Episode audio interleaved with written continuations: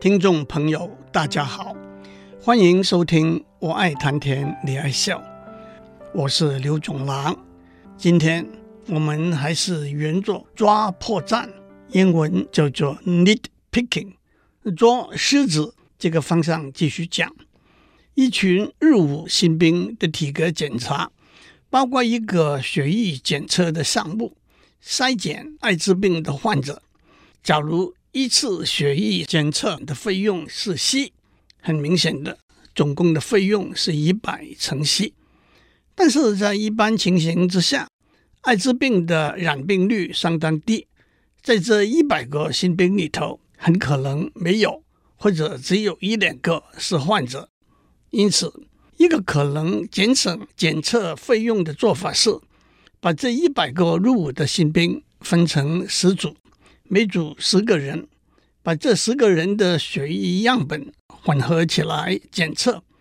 如果检测的结果是阴性的话，那就表示这十个人都不是患者。如果检测的结果是阳性，那么再单独检测这十个人的血液样本，把患者找出来。因此，假设这一百个新兵里头根本没有患者。那么，在检测了十组的混合起来的血液样本之后，我们就可以结论，这一百个新兵都通过了血液检测，总费用是十乘 C。假如这一百个新兵里头有一个患者，那么在检测了十组混合起来的血液样本之后，我们知道其中一组里头的十个人有一个是患者，我们就单独的。检测这十个人的血液样本，那么检测的总费用是二十乘 C。假如这一百个新兵里头有两个患者，那么我们在检测了十组混合起来的血液样本之后，我们的单独的检测一组的十个人或者两组的二十个人的血液样本，那么总费用是二十乘 C。或者三十乘 C，反过来，假如这一百个新兵里头有十个或者十个以上的患者，那么在最坏的情形之下，我们在检测了十组混合起来的血液样本之后，还得单独的检测每一个人的血液样本，那么总费用变成一百一十乘 C，那就得不偿失了。这个例子阐述了。在统计学里头叫做分组测试 （group testing） 这个方法，把所有要被测试的样本分成组，先集体的检测每一组的共同性质，如果有必要，再单独的检测每一个样品的性质。其实这也正是我们在上面讲过，一粒老鼠屎坏了一锅粥，和一个烂苹果。换了一大桶的观念，让我们再看几个例子。装饰用的一串的小灯泡，用电机工程的语言来说，小灯泡是串联起来的。如果插上电源，整串小灯泡都亮起来，那么当然所有的小灯泡都是好的。但是如果整串小灯泡没有亮起来，那么这串小灯泡里头肯定有一个。或者多个是坏的了。有些密封起来的工业产品里头有些不应该外泄的气体。如果把若干个产品一起放在一个容器里头，测试这个容器里头有没有外泄的气体，就可以知道这些产品是不是的确都完整的密封起来了。在许多现实的应用问题中，分组测试。这一个可行有效的测试方法，不过这个方法的使用也有些先决条件。以检测血液的样本为例，把不同的血液样本混合起来，被检测的因子不会有相互影响，因而被抵消的作用。换句话说，一粒白老鼠的屎加上一粒黑老鼠的屎，不会把一锅白粥。变成鲍鱼鸡粥。其次，检测单一的血液样本和混合的血液样本的工作量或者困难度不会增加。换句话说，含有艾滋病病毒的血液样本，即使被其他样本稀释了，并不需要更精密的过程或者仪器把病毒检测出来。对分组测试这个题目，统计学家做了许多深入的研究。让我介绍一些基本观念。让我们首先建立一个比较精准的数学模型。我们把一共 n 个入伍的新兵分成若干组，每组 k 个人，用 G 代表组的数目，那么 G 就等于 n 被 k 除。我们的策略是把每组 k 个人的血液样本混合起来做一次检测。如果某一组检测的结果是阳性的话，那就再单独检测组里头的每一个成员的血液样本。我们问每组的人数 k 应该是多少才是最优的选择呢？很明显，这跟在 n 个新兵里头有多少个是艾滋病患者有关。从统计分析的观点来说，我们可以根据在 n 个新兵里头平均有多少个。或者最多有多少个是艾滋病患者的资料来做不同的分析，在这里我就选用后者。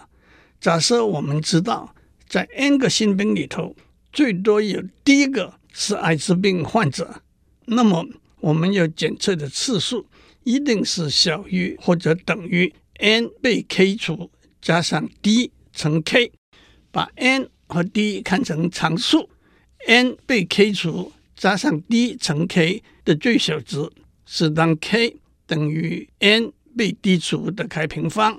例如，如果 n 等于一百，d 等于一，k 应该等于十。如果 n 等于两百，d 等于一，那么 k 大概等于十四。反过来，如果 n 等于一百，d 等于二，那么 k 大约等于七。基本的观念是。如果相对来说，可能的患者的数目比较少，我们可以把比较多的样本混合起来检测。这个检测的方法可以说是一个两阶段的检测方法。很明显的，也可以推广为三或者更多阶段的检测方法。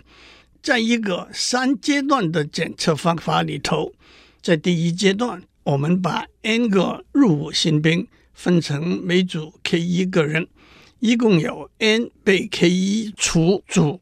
在最坏的情形之下，有 d 组的检测结果是阳性的。在第二阶段，把这 d 乘 k 一个人分成若干组，每组 k 二个人，因此一共有 d 乘 k 一被 k 二除。在最坏情形之下，有 d 组检测的结果是阳性的。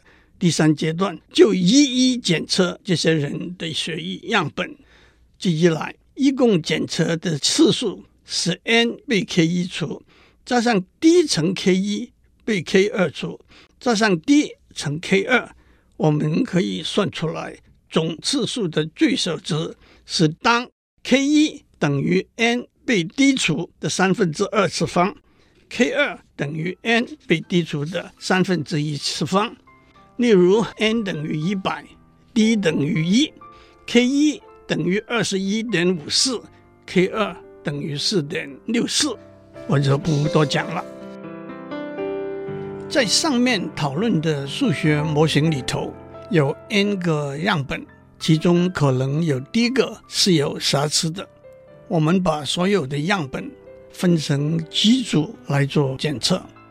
这个模型的一个特例。是 d 等于一，g 等于二。换句话说，我们知道只有一个样本是有瑕疵的，而且我们只把样本分成两组来做检测。例如，我们有 n 个铜板，其中一个是比较轻或者比较重的假铜板，我们把铜板分成两堆，然后决定铜板在哪一堆里头。这个模型最常遇到的例子，就是电脑算法里头的一个题目，有一个数字 x 在一和 n 之间，我们要决定 x 是多少，我们可以问 x 是不是大于某一个数值呢？我们可以得到的答案只有是或者不是。最优的算法就是用最少的提问把 x 的数值找出来。一个大家都熟悉的算法就是所谓二分法 （binary splitting）。譬如说，x 在一和一百万之间，我们问 x 大于五十万吗？如果答案是不是，我们知道 x 在一和五十万之间。接下来我们问 x。大于二十五万吗？如果答案是是，我们知道 x 在二十五万和五十万之间。接下来我们再问 x 大于三十七万五千吗？等等。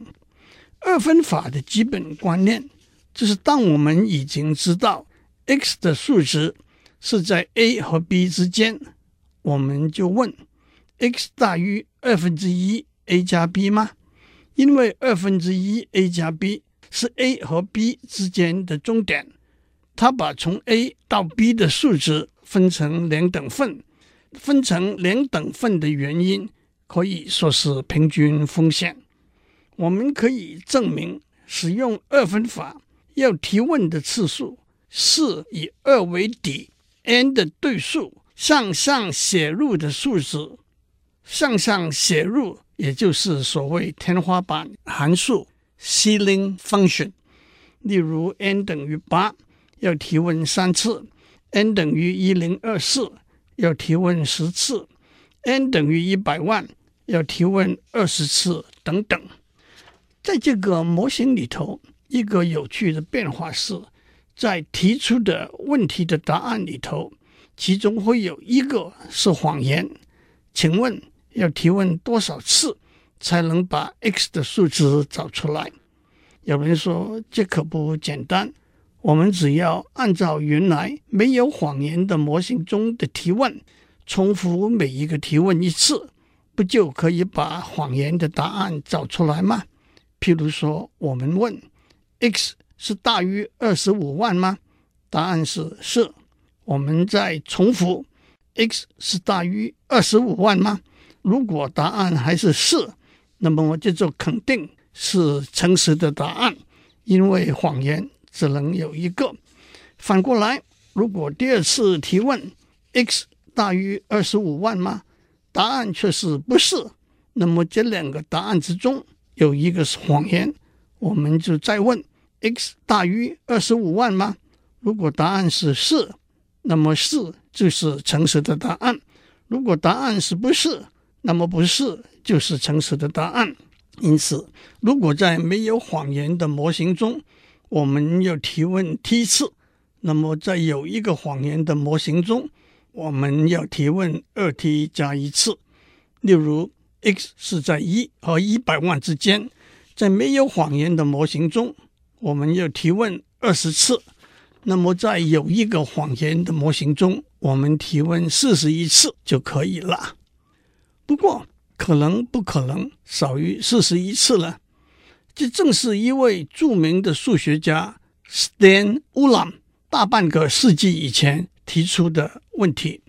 经过许多数学家的努力，最后的答案是提问二十五次就够了。要证明这个结果，得花相当多的篇幅，我不可能在这里讲。不过，我要为大家介绍一个比上不足、比下有余的做法。用技术性的语言说，那是一个次优的算法 （suboptimal algorithm）。我们不需要提问四十一次、三十五次就够了。而且，这个做法的思路正和我们在上面讲的，把若干个入伍新兵的血液抽样混合起来检测相似。按照没有谎言的模型的算法来提问，然后重复每一个问题，把谎言找出来，就和单独的检测每一个入伍新兵的血液样本相似。但是，如果我们在一连串提了五个问题之后，再来检测这五个问题的答案里头有没有谎言，就和把五个入伍新兵的血液样本混合起来检测相似了。另外一个相似的情境是，检察官在审问一个嫌疑犯，他可能逐一检查嫌疑犯的每一个回答是不是谎言，也可以一口气问了五个问题之后，再来判断嫌疑犯的五个答案里头含有不含有谎言。让我指出一个重要的观察：当我们一连串提出了若干个问题之后，我们只要重复其中两个问题，就可以知道这些问题的答案里头有没有谎言。为什么？假设一连串若干个问题的答案里头没有谎言的话，那么这些答案就决定了 X 的数值在 A 和 B 之间。例如，一连串的问题是：X 大于五十万吗？No。X 大于二十五万吗？Yes。X 大于三十七万五千吗？No。X 大于三十一万两千五百吗？Yes。X 大于三十四万三千七百五十吗？Yes。因此，X 一定是大于三十四万三千七百五十，小于等于三十七万五千。换句话说，在一连串问题中，有一个是 x 大于 a 吗？答案是 yes。有一个是 x 大于 b 吗？答案是 no。因此，我们就重复这两个问题。如果 x 大于 a 吗？答案是 yes。x 大于 b 吗？答案是 no。那么，我们就知道这一连串的问题的答案都是诚实的。我们就从 x 大于 a 小于等于 b 出发，在一连串的。问若干个问题，但是如果在重复这两个问题的时候，例如 x 大于 a 吗？答案是 no，或者 x 大于 b 吗？答案是 yes，我们就知道这一连串的问题中的答案里头有一个是谎言。我们不要费力气去把那个谎言的答案找出来，我们干脆就把这一连串的问题的答案完全丢掉。从头再一连串的提问，而且我们知道谎言不会再出现，以后就是康庄的坦途了。让我们算一算，一开始的时候，x 在一和一百万中间，在没有谎言的模型里头，我们会一连串提出二十个问题；在有一个谎言的模型里头，我们把这二十个问题分成四组，每组五个问题。如果有一组五个问题的答案中有一个谎言，这一组的问题的答案都会全部被丢掉。加上检测的两个问题，我们一共浪费了七个问题。所以，我们一共提出的问题的数目是七乘五等于三十五。如果我们把没有谎言的模型中的二十个问题分成五组，每组四个问题。在有一个谎言的模型中，提问的总数是六乘六等于三十六。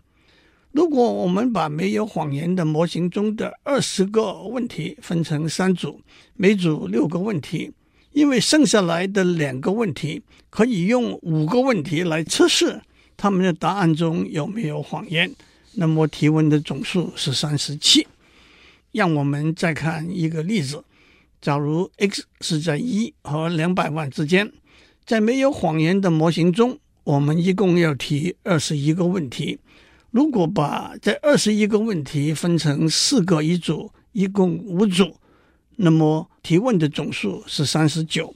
如果把这些问题分成五个一组，共四组，那么提问的总数是三十八。如果把这些提问分成六个一组，共三组。那么提问的总数是三十七。最后，我必须交代的，如果在没有谎言的模型中，提问的次数是 t，我们应该把 t 分成多少组呢？答案大约是二乘 t 的开平方。这个结果怎么样来的呢？我就不在这里讲，一点点的微积分就可以把答案找出来了。至于有两个或者两个以上的谎言答案呢，那就是更复杂的问题了。